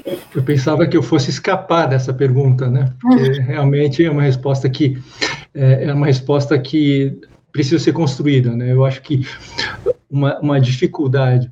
Eu acho que, a, voltando, dando um passo para trás, Valéria, eu acho que a China construiu uh, a política externa deles nos anos 70 e 80, uh, dentro do contexto da Guerra Fria, a partir de uma vontade unívoca que foi, evidentemente, muito facilitada pelo sistema central de governo, né, pela existência de um partido único, etc, etc. No Brasil, isso é impossível replicar e não desejamos que isso seja replicado, mas eu acho que a construção de um posicionamento que nos faça beneficiar desse ambiente da rivalidade entre China e Estados Unidos passa pela nossa capacidade de nos organizar como sociedade, como setor produtivo, é, como um vetor de negociação. Né? Isso envolve um, trabalho de diplomacia interna extremamente intenso e ativo. Eu acho que passa muito por aí. É, só complemento, posso complementar desse? Eu acho que esse ponto assim, é uma discussão longa, enfim, né, envolve vários elementos, mas se tem uma coisa que me parece assim, interessante é que, principalmente acho que depois da, da pandemia, né, eu acho que de certa forma, uh, se, se não há um choque né, de, de ideologias e de modelos acho que essa rivalidade Estados Unidos e China mostra que uh, a China né, apresenta um, um, um modelo muito centrado na capacidade do Estado né, promover o desenvolvimento econômico. E essa resposta, por exemplo, à pandemia, a gestão da crise.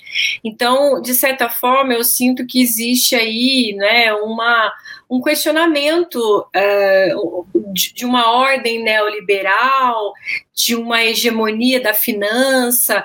Eu acho que a ascensão da China e esse conflito, né, pode, uh, de certa forma, colocar em xeque, né, o, as doutrinas neoliberais, na medida em que a China vai se apresentando como um país que cresce a partir dos investimentos estatais, né? É, então, acho que isso é fundamental. E os Estados Unidos, em alguma medida, já estão um pouco pensando, quando Biden, né, avança nesses projetos de investimento de infraestrutura, então, eu acho que para os governos brasileiros, né, para o mundo, pode ser que a gente possa, de alguma forma, né, é, receber um pouco essa, essa, essa doutrina, esse modelo mais pró-estatal, pró-desenvolvimento. Acho que esse é um elemento interessante. Ah, Daniele, é, eu, eu ia. Eu ia fazer uma pergunta para os dois colegas, né? Se eles pudessem é, responder. É, a, é, é, o seguinte: se estamos falando do peso do governo Bolsonaro sobre as relações Brasil-China, eu faria a pergunta de qual seria o peso do governo de Xi Jinping sobre as relações Brasil-China. Haveria alguma mudança de Xi Jinping nas relações Brasil-China? É, é, será que houve esse impacto tanto quanto Bolsonaro teve nas relações Brasil-China? Haveria alguma mudança? Então eu faria essa pergunta para os dois colegas. Obrigada.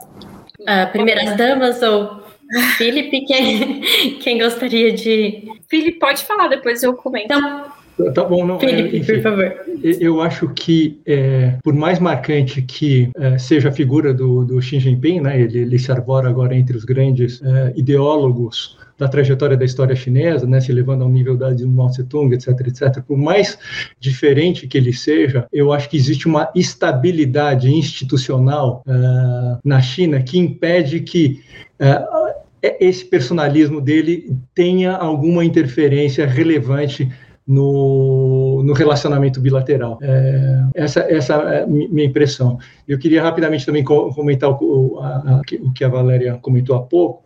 Eu acho, de fato, isso é, Acho que há esse grande movimento, né, Valéria? Eu acho que o sucesso é, econômico da China nesses últimos 40 anos retira a vindicação uh, do Ocidente de que a democracia liberal, com ênfase nas forças de mercado, seja a única fórmula de gestão uh, de uma sociedade, né, no caminho de, de, da construção da prosperidade.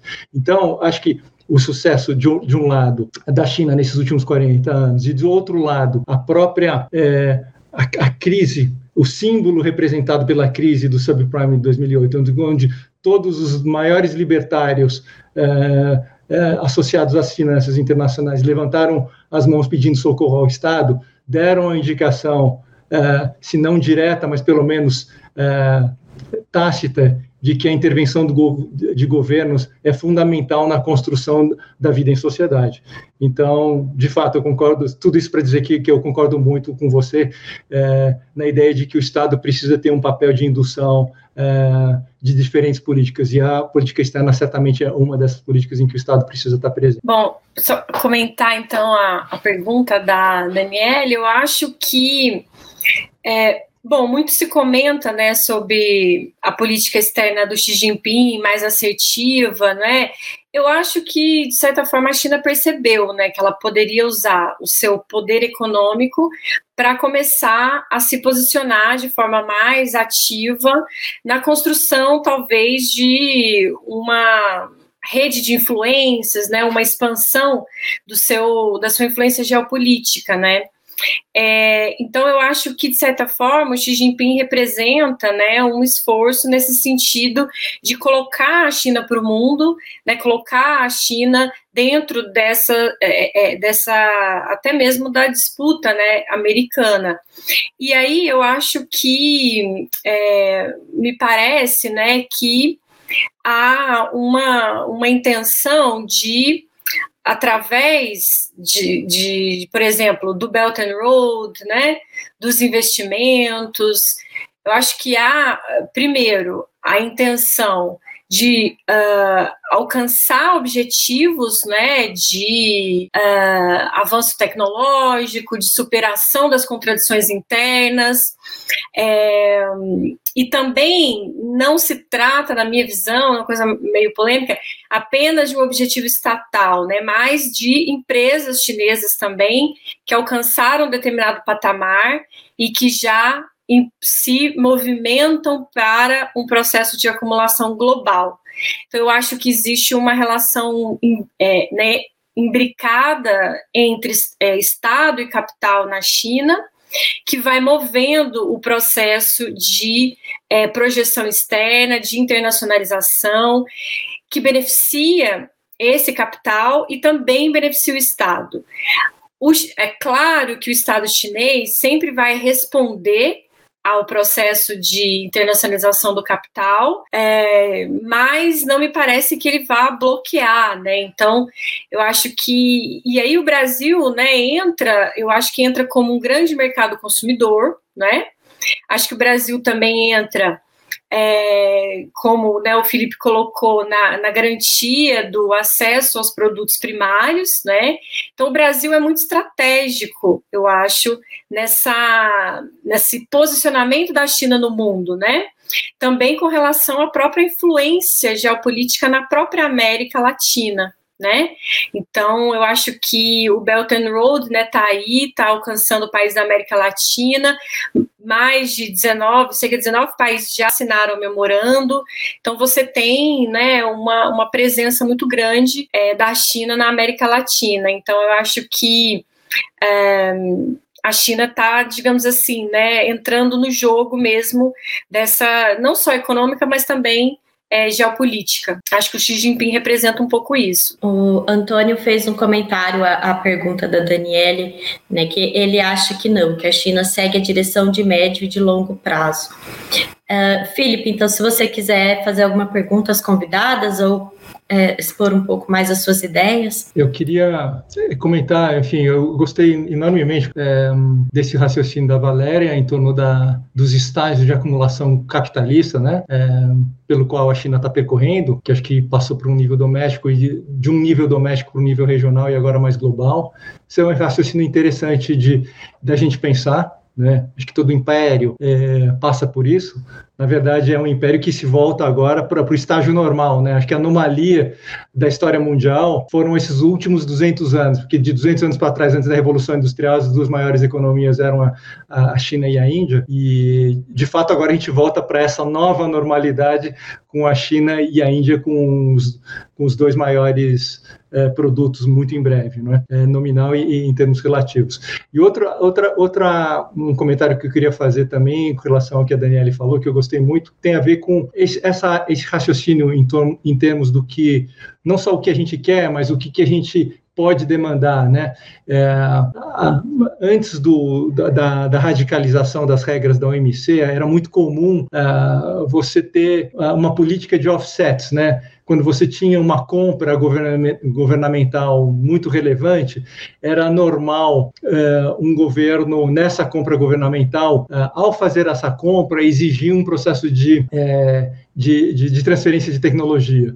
Né? Então, sei lá, você vai comprar um conjunto de caças, é normal que ao comprar esses caças você exija uh, uma, uma, certa, uh, uma certa, um certo nível de transferência tecnológica. Né? Acho que isso é, é uma coisa muito importante da gente manter em mente, porque no fundo uh, o Brasil é, é, um grande mercado, é um mercado que precisa de investimento, mas em função do tamanho de mercado, se a gente for capaz de integrar os diversos interesses, a gente vai ser sim capaz de elaborar uma política de offsets na linha do que, do que a Daniela estava sugerindo. É possível sim a gente sim ter uma demanda por investimentos, mas ao mesmo tempo, no momento em que a gente abre o acesso ao nosso mercado, a gente também ter demandas específicas em relação à transferência de tecnologia. Então, é, não sei se são exatamente perguntas, mas são raciocínios em cima do que, do que vocês duas é, fizeram, que acho que foram, foram comentários muito interessantes e, e válidos para esse debate, né, que precisa continuar.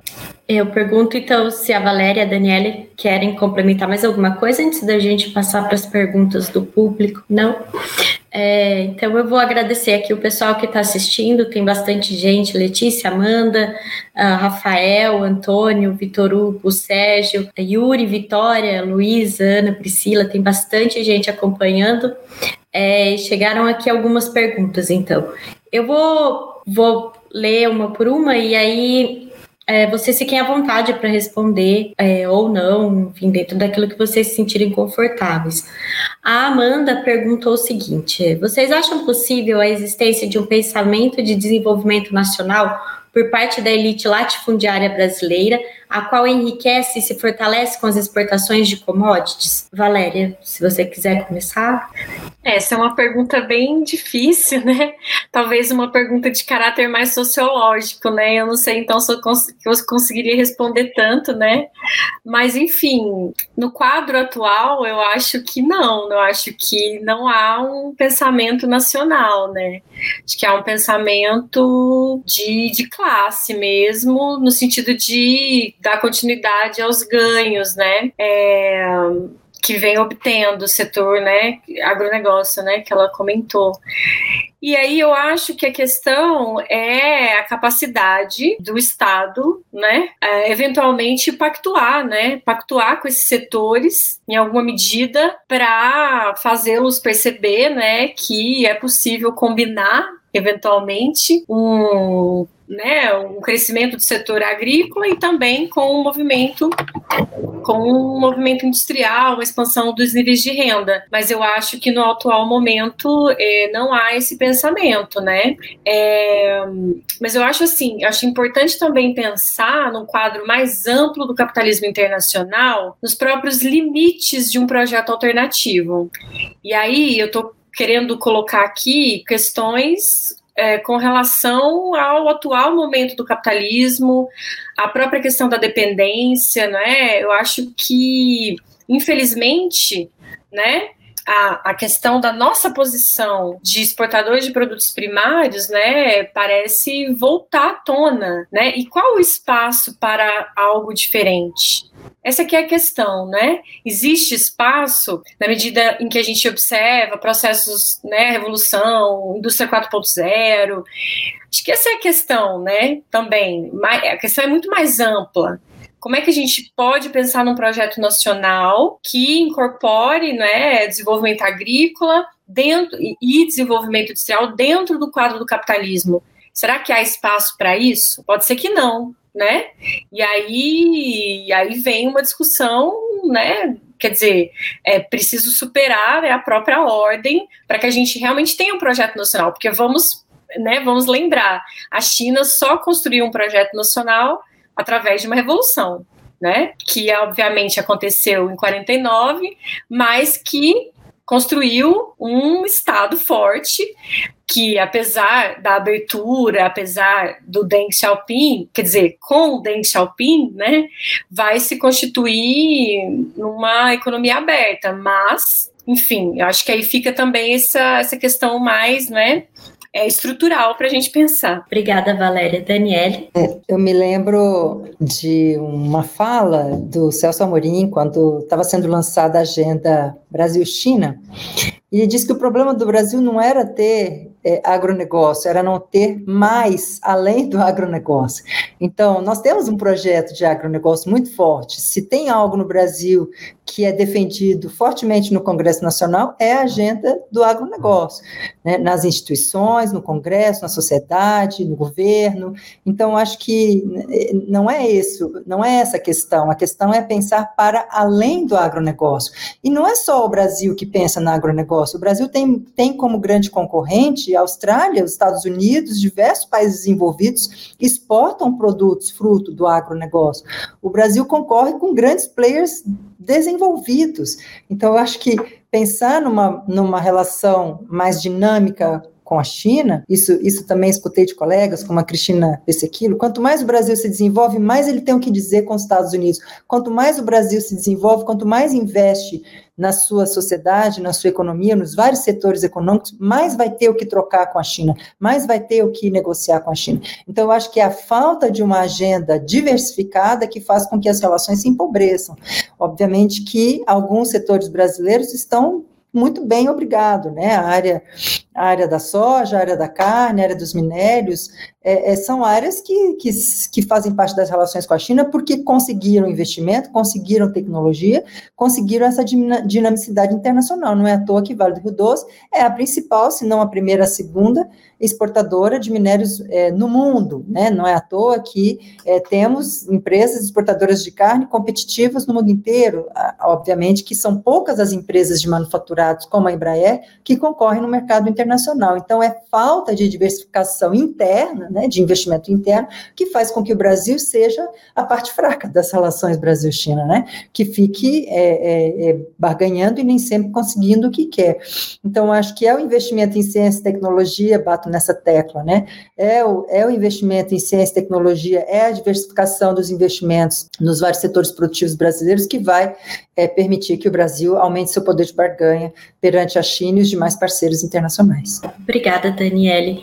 Felipe, se você tiver alguma consideração então a fazer sobre a pergunta. Eu só estava pensando aqui um pouco eh, comigo mesmo que, no fato, o Brasil tem uma posição muito curiosa e difícil né, nesse, nesse contexto da pergunta, porque, no fundo, o Brasil é um país de industrialização tardia e um país de desindustrialização precoce. Né? Então a gente é, vive esse duplo dilema é, em função do, do, curto espaço em que a gente é, foi ou é um país ah, industrial. E acho que a reversão desse quadro demanda um projeto de país que a gente não tem e não eu não acho que virá uh, da elite do agronegócio, que ela acho que é muito autointeressada, ela, ela, ela conquistou esses ganhos de produtividade a, a partir de um, de um esforço Uh, baseado em méritos próprios, mas também da natureza, né, e também a partir do esforço que também foi do Estado, né, que foi em grande medida uh, um resultado das pesquisas da Embrapa nos anos 70, a gente tem que lembrar disso também. Mas ela, ela como todo setor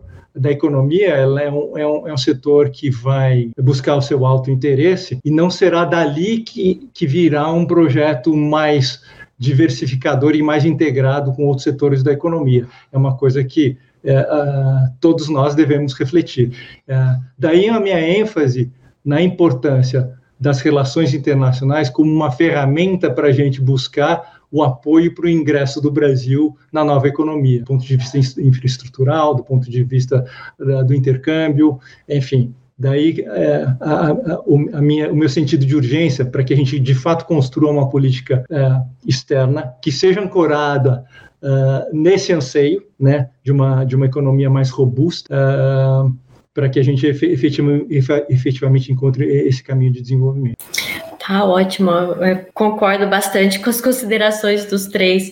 É, o Vitor coloca uma pergunta: uh, enfrentaremos muita dificuldade com a mudança do eixo de Europa e Estados Unidos para a Ásia, com China, Rússia, Índia e Europa com a Rota da Seda? É, ele pergunta mais em relação à infraestrutura, pois os portos brasileiros foram construídos pensados no escoamento de bens de consumo no eixo Europa-Estados Unidos. É, e ele complementa que atualmente não temos enfrentado muitos problemas, é, acho que com a China, né? Mas a China vem investindo muito na África e na Rússia, Uh, e a Rússia também vem dando um enorme salto na área agrícola. Uh, então, a, a, questão dele é se essa mudança de eixo vai trazer muitos problemas para o Brasil, é, já que a nossa estrutura é toda voltada para a Europa e Estados Unidos, e a China tem feito investimentos, então, em, outros, em outras localidades, né? Na Ásia, Rússia, Índia, enfim. Valéria, por favor. Olha, assim, eu só queria comentar, talvez, uma parte da pergunta, né, que eu poderia contribuir. Acho que é, talvez a gente tenha que pensar nessa mudança do eixo, né, também de uma forma com mais cautela, né, porque na verdade eu, eu acredito que é, uh, não podemos ainda entender, né, que existiria uma mudança hegemônica, né, eu acho que ainda é, há um, um, protagonismo, né, da hegemonia americana, os Estados Unidos têm uma força muito grande na própria América Latina, né, então, eu acho que é, também temos que pensar com cuidado essa mudança do eixo, né? Eu acho que a China avança como um ator fundamental, mas, né, a gente tem aí ainda a hegemonia americana, mas é claro que os investimentos acontecem, né? Você tem uma diversificação enorme, né, de potenciais de investimento, a própria questão da rota da seda, é, e enfim, eu acho que aí o Brasil tem que, como eu disse antes, né, ele tem que é, analisar estrategicamente como se inserir nesse novo cenário, né? O que é, aproveitar ah, na medida em que interessa interesse aos ao, ao, projeto de desenvolvimento brasileiro. Então, acho que aí valeria né, um, um planejamento estratégico sobre os potenciais né, de relações de investimento, comércio com a China, né, a Ásia em geral. Daniele, se você quiser comentar, então. Sim, eu acho que nós enfrentamos dificuldades, sim. É, é, acho que nós estamos nos preparando muito tardiamente para essa, essa grande expansão, é, é, enfim, da economia, né, para além da, do Ocidente, né, indo para a Ásia. Me lembro que ainda era aluna de graduação e, e me deixava, enfim, eu, eu, me sentia muito incompleta por não ter tantos cursos, tantas discussões sobre o resto do mundo, né, sobre África e Ásia, né, nós precisamos estudar mais Ásia, né? Mais África, mais Ásia. É, é, seremos é, analistas incompletos se não estudarmos Ásia e África e só estudarmos Europa, América, América Latina, né? Então, eu acredito que eu estive um tempo atrás é, na Embaixada do Brasil em Tóquio escutei do próprio embaixador brasileiro que precisamos de um projeto, no mínimo, incluindo um projeto estratégico, né, incluindo Japão, Índia e China, né? Então precisamos ter políticas públicas claramente voltadas para a Ásia, né? E somos carentes disso, né? Não temos políticas claras voltadas para a Ásia no momento em que a Ásia se torna elemento central do sistema internacional, né? Central. Então temos que nos preparar mais, temos que preparar os nossos alunos para para conversar, para dialogar, para entender é, é, a Ásia sendo a Ásia elemento tão central das relações econômico-internacionais, que são políticas né, internacionais também. Então, eu acho que não, não seria só uma questão de infraestrutura, eu acho que é, é, é uma questão que vai muito mais, muito além da infraestrutura. E, e pensar mesmo, temos que inclusive pensar no, no, nos próprios empresários, né? A, primeira reação dos empresários é que a Ásia é muito longe, e inclusive não temos conexões diretas, né, é, é, aéreas entre Brasil e, e Ásia. A, a, Varg, enfim, criou a ligação com uma paradinha em Frankfurt, foi desativada por questões financeiras, por questões de, enfim, de demanda, mas é, é, nós, nós temos empreendedores que, que, que não têm muita familiaridade com a Ásia e que preferem os parceiros tradicionais da Europa e, e Estados Unidos, então eu acho que, que é, o desconhecimento muitas vezes leva a esse distanciamento, então eu acho que está mais do que na hora de nos conscientizarmos da importância de incluir não só China, mas Índia, como falou, como falou Felipe, né? Também Índia, Coreia, Japão, os países da ASEAN são todos muito importantes para o comércio internacional como um todo e, consequentemente, para o Brasil também. Felipe? Eu, eu diria que a Daniele respondeu por mim. Eu acho que eu repetiria exatamente o que, que ela acabou de dizer.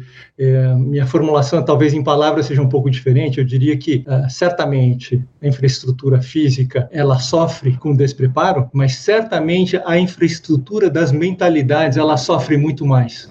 Né? A ausência de um programa que intensifique o conhecimento que a gente tem da Ásia como um todo, ela é muito prejudicial ah, no sentido da nossa integração com o mundo, ela é muito prejudicial no isolamento, para o isolamento que o Brasil sofre. Né? Já, hoje nós somos um país párea, e no curto prazo espero, é, e, mas no ponto de vista mais estrutural, a gente tem que, de fato, buscar fórmulas em que a gente aprimore esse conhecimento que a gente tem na África, dos países da Ásia como um todo, do leste europeu, é, que é muito rarefeito. Se a gente imaginar não só a questão do, do volume dos, dos, estudantes, né, que eu mencionei um pouco mais atrás, mas se você imaginar o número de livros um, que o mercado editorial brasileiro edita sobre China, Japão, sobre o Vietnã, sobre, enfim, a Coreia, se você imaginar o número de teses que são defendidas um, na universidade brasileira em relação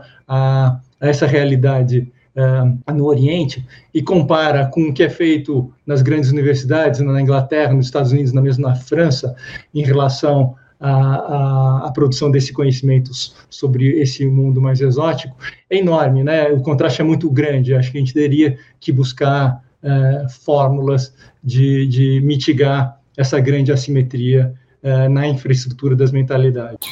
É, a Amanda, Letícia e o Vitor Hugo estão parabenizando uh, vocês pela discussão, pelas respostas e pelos argumentos. E o Vitor Hugo coloca duas perguntas relacionadas ao meio ambiente. Né? A primeira, então, vocês enxergam alguma possibilidade de cooperação China-Brasil na esfera ambiental em um futuro próximo? E a segunda, se essa fase de transformação da China numa economia verde poderia também impactar positivamente o Brasil? Valéria. Ah, essa é uma questão essencial, né? Eu acho que hoje em dia, né, qualquer discussão, seja sobre política externa, desenvolvimento, tem que passar, né, por esse aspecto que é urgente, né?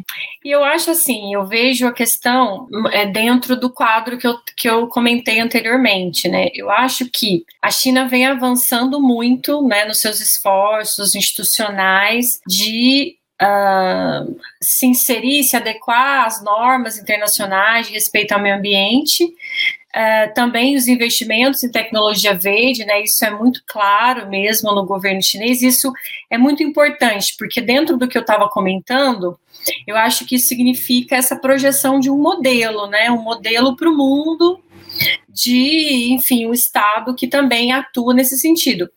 Mas, por outro lado, né, acho que tem uma discussão também que é urgente, que é pensar que apesar desses esforços e de, de, uma série de avanços e benefícios uh, que o Estado, que a, que a China né, a, a, atingiu para sua população, ou, há um processo de avanço das forças produtivas, de industrialização, que né, tem um impacto ambiental enorme. Né? Então, por mais que ela venha procurando avançar, né, você tem ainda, por exemplo, a base energética muito centrada ainda no carvão, né, e a própria lógica, né, da produção de mercadorias né, em larga escala, um mercado consumidor extremamente é, aquecido. Então, na verdade, quer dizer, nesse processo há, né, claro, um, uma opção pelo desenvolvimento é, industrial e isso implica na, em impactos ambientais. Então, essa é a opção que o partido fez na medida em que ele né, caminha a partir do Deng Xiaoping para esse modelo. E aí eu acho que é, é, é um dilema, né, porque esse modelo é um modelo que tem impactos ambientais. E aí, dentro da pergunta colocada, acho que tem uma discussão fundamental que é pensar o seguinte: dentro da China, a ideia de uma economia verde, esforços nesse sentido, mas e no resto do mundo? Né? E como é que a China vai, é, qual é o modelo ambiental que a China vai difundir para o mundo? Então, quando a gente, e aí essa é uma questão que está sendo discutida, né? Em muitos casos, a China ela não, não está preocupada com a origem e o respeito às regras ambientais das mercadorias que ela importa em larga escala, como por exemplo a questão da soja no Brasil, a questão do minério de ferro.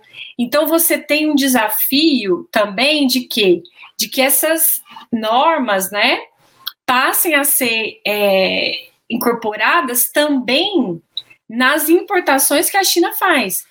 Por quê? Porque do contrário, né, vai haver no, no, resto do mundo, né, como por exemplo no Brasil, né, como a gente vê um modelo do agronegócio extremamente voltado para né, degradação ambiental com implicações muito graves, por exemplo, para o desmatamento. E essa soja, ela é pauta de exportação das, do Brasil para a China. E a China não apresenta não me parece, né? Quer dizer, até o momento, não apresenta uma, né, uma preocupação nesse sentido.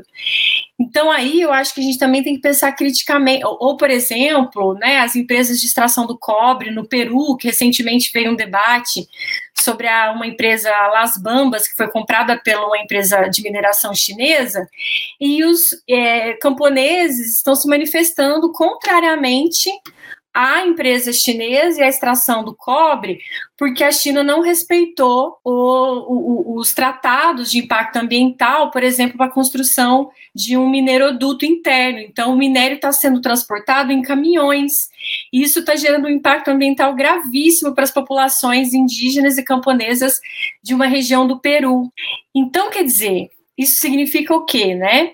Internacionalmente, a China também precisa responder a esse imperativo ambiental, que, e, quer dizer, né, então, a questão do lítio na Argentina, né, que tem um impacto ambiental muito grande na questão da água, tem empresas chinesas comprando, né, é, é, empresas europeias para exploração do lítio, que é um mineral fundamental para quê? Para os carros elétricos. Então, quer dizer, de um lado é um esforço da economia verde e tudo mais, mas e, e, aí, quando vai explorar o lítio na América Latina, tem um impacto gravíssimo, porque para você extrair o lítio, né, é necessário um grande volume de água.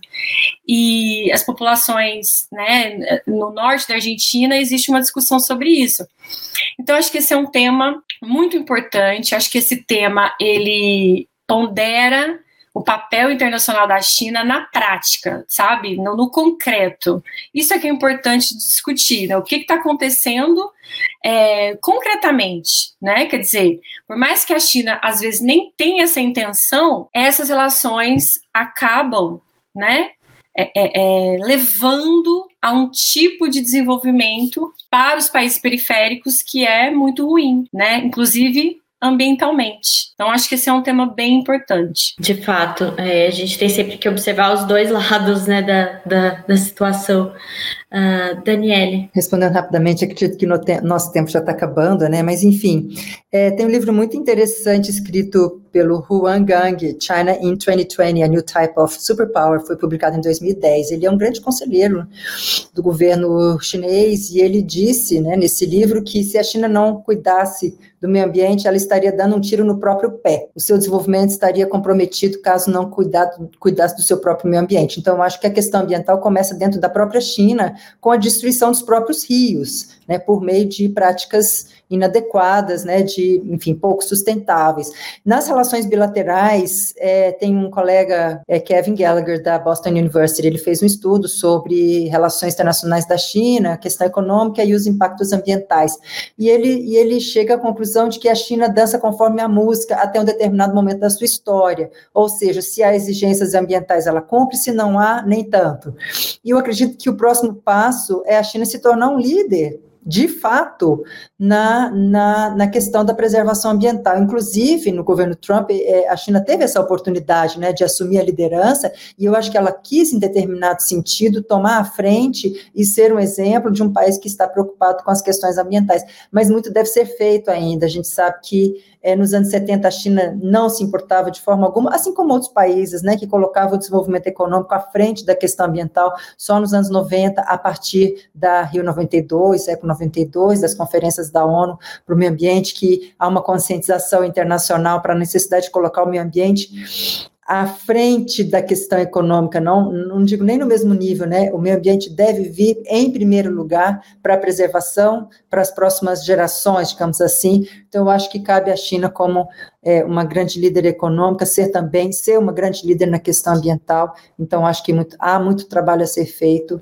e, enfim, é isso. Obrigada. Obrigada. Felipe? É, eu, enfim, eu, adorei ouvir a Daniela e uh, e a Valéria, eu acho que, na verdade, você tem. Uh, cada uma das respostas chama atenção para dois aspectos. Um aspecto é a dimensão interna do esforço uh, em prol da sustentabilidade, e o outro lado tem a ver com o comportamento externo, que está muito voltado para a formação de regimes internacionais. Né? Enfim, na medida que você tem um comportamento que é regido por, um, por uma norma internacional, você vai observar ou não, é, e, e, essa expressão que a Daniela usou, dançar conforme a música, acho que a China, a China vem fazendo isso. E, ao mesmo tempo, ela se dá muito conta de que é muito importante realizar um esforço importante no plano doméstico. Eu acho que que qualquer um que visite a China se impressiona com os esforços que têm sido empreendidos, né? Você vê a implantação de projetos de impacto ambiental é, positivo é, de uma forma muito intensa, né? É notável o esforço que os chineses vêm fazendo.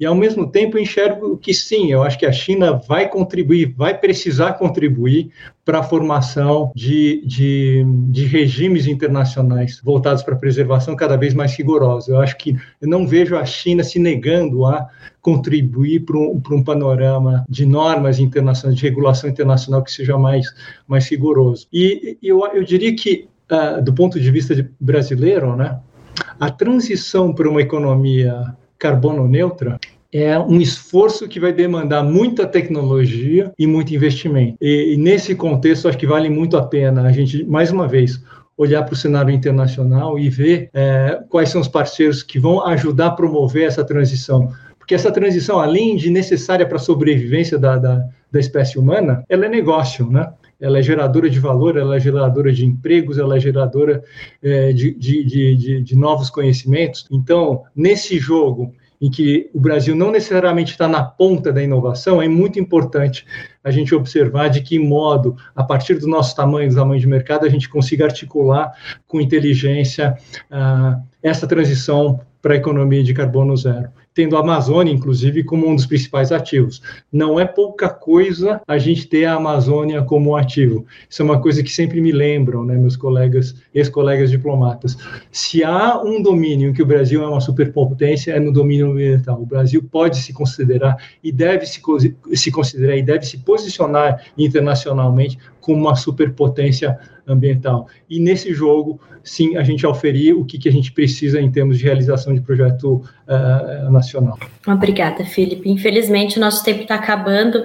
É, eu vou abrir, então, para breves considerações finais, cada um dos participantes. Valéria, se você quiser traçar uma consideração final, fica à vontade. Bom, queria primeiro agradecer o convite, parabenizar, né, o excelente trabalho que vocês vêm fazendo aí no Instituto. É muito importante esse estímulo aos debates, né, acho ótimo. E cumprimentar também os colegas, a Daniela, aqui, o Felipe, foi muito bom ouvir vocês, aprendi bastante. E todo mundo que assistiu também. E é isso, é, enfim, quem tiver interesse, né, é, eu sou professora da UFABC, é, certamente vocês vão encontrar aí referências, né, minhas no currículo Lattes, então quem quiser saber mais é, informações aí, né, estou, estou à disposição. Muito obrigada aí, é isso. Obrigada, Valéria. Daniele. É, eu queria agradecer também a oportunidade, em nome da Desirê, queria agradecer toda a equipe, né, do, do Democracia, e, e, enfim, acho que foi um momento muito importante, aprendi também muito com Valéria e com o Felipe, acho que precisamos de espaço como esse para falar é, dos temas importantes, incluindo a China e as relações com o Brasil, acho que fomos bem além do tema das relações Brasil-China, acho que foi bem interessante, eu agradeço muito é, por todo o aprendizado, pelo, pelo momento de diálogo, e, e só tenho a agradecer e esperar que esses momentos se repitam. Obrigada mais uma vez. Obrigada, Daniele. Felipe? Eu também. Eu queria muito agradecer a oportunidade do debate, cumprimentar vocês pela curadoria, você, o Antônio. É, esse espaço acho que tem um valor é, fundamental para a expansão do conhecimento, do debate, que é tão necessário nesse momento, eu diria, sombrio que a gente, pelo qual a gente atravessa. Espero que passe logo, né? E certamente um espaço como esse que vocês vêm promovendo é, nos inspira e, e, iluminar todos. É, fiquei, gostei muito de ouvir Valéria e Daniele, também aprendi muito e tenho certeza que é, a audiência também se beneficiou bastante dessa conversa. Meu campo de atuação não é a China, eu estou aqui, acho que muito acidentalmente, eu escrevi um artigo é, de indignação é, sobre o Brasil, é, que saiu publicado ano passado no Valor, e eu lateralmente mencionava minha origem chinesa e, e minha indignação em relação a, ao que o Brasil fez em 30 anos de reforma de Estado e o que a China fez em 40 anos de reforma de Estado. Daí, a, a talvez, a, a, iniciativa de vocês me convocarem, mas eu não, não tenho muito a ver com, com, com pensamento sobre China. Mas, de toda forma, eu estou muito feliz de, de tentar pensar aqui. Eu faço isso não como especialista, mas, sobretudo, como cidadão, é, curioso em ver como é que a gente pode, de alguma forma, alterar os rumos uh, do que dos erros que foram cometidos né, nesse passado recente, que precisam ser é objeto de muita reflexão e certamente vocês estão contribuindo muito para isso. Obrigado mais uma vez e até uma próxima. Eu então termino agradecendo imensamente a Valéria, a Daniela e o Felipe por terem aceito o convite por esse debate que foi enriquecedor para mim, principalmente como alguém que está começando a estudar a China. É, eu também aprendi muito e tenho várias ideias, várias novas considerações. Agradeço demais a vocês três. Eu também agradeço ao Antônio pela iniciativa dos debates do programa Renascença. Acho que é fundamental nesse momento sombrio e obscuro pelo qual a gente está passando, debater os rumos do nosso país, né? Agradeço a Letícia, Amanda e o Ravi por toda a ajuda técnica e lembro, né, a todos que nos assistiram para continuar acompanhando os debates do Renascença, que os debates passados já estão disponíveis no YouTube, né? Curtam nossas redes sociais, as redes do Diplomacia para a Democracia. É, e obrigada por terem assistido a gente essa noite. Então, boa noite a todos e até a próxima. Boa noite, obrigada.